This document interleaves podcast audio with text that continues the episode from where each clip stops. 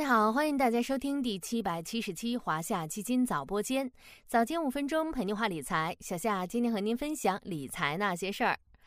这前两天啊，身边有个朋友闹了个笑话，说要趁早去海南玩几天，不然晚了海南就要封岛了。我们听了都惊呆了，他还拿出手机打开热搜给我们看，证明自己没说错。结果大家一看，哦，原来是有关海南启动全岛封关准备的新闻。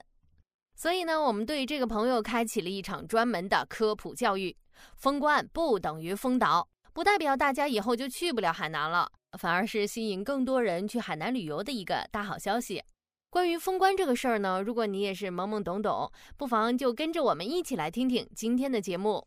封关是一个海关术语，按照官方的解释，海南岛全岛封关指的是要把海南岛变成一个境内关外区域。在海南岛内呢，货物可以免征关税进出，但是从这个区域进入或者出口到国内其他的地区，就需要按照正常的海关程序办理报关手续和缴纳关税了。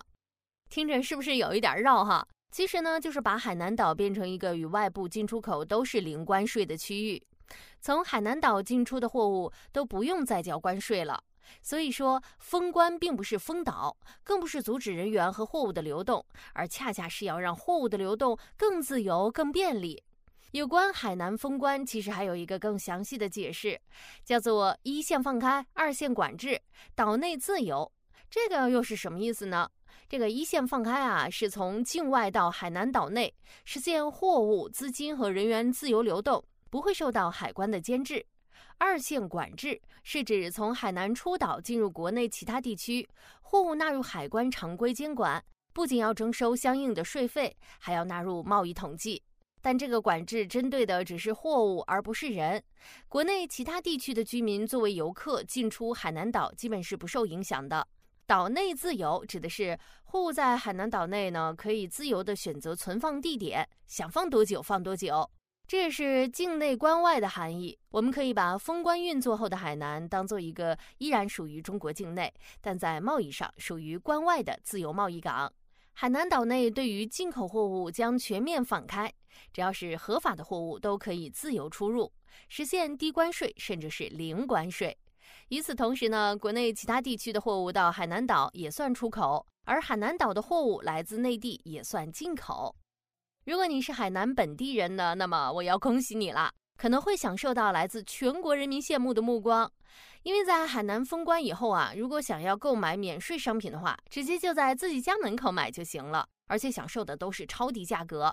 比如说呢，海南居民王先生买一百万的进口跑车，原本要交几十万的税，在封关后这几十万的税啊就不用交了。你以为只有这些？海南居民以后出入境从事经贸活动也会更加的便利，包括但不限于进口业务零关税、跨境资金流动便利等等。如果你不是海南本地人，要想把海南买买买的东西带回来，是要过海关的。不过，按照之前发布的海南自由贸易港建设总体方案，我们每人每年有十万的免税额度，在进口征税商品目录以内的商品，十万以内都不用交税。而在二零二五年呢，海南实施全岛封关运作以后，十万元的免税额度还会不会提高呢？咱们不妨期待看看。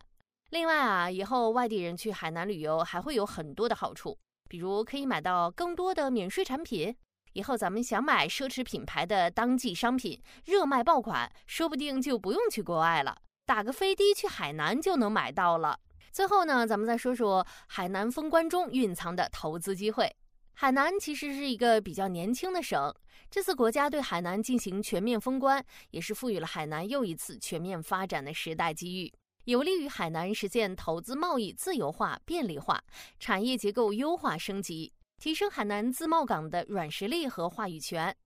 随着启动封关的准备啊，海南的全面逆袭值得期待。从旅游到地产、金融，从航空陆运到医药、高科技等产业，可能都会迎来比较大的优惠政策和投资机会。感兴趣的小伙伴不妨关注相关板块的投资机会，比如华夏基金的旅游 ETF，代码五六二五幺零。当然了，免税作为直接受益板块，也是市场关注的重点。二零二三年海南岛离岛免税销售额目标为八百亿。伴随着机构集体政策从四月一日起实施，这个目标达成的概率也在进一步的提升。好了，今天的华夏基金早播间到这里就要结束了，感谢您的收听，我们下期再见。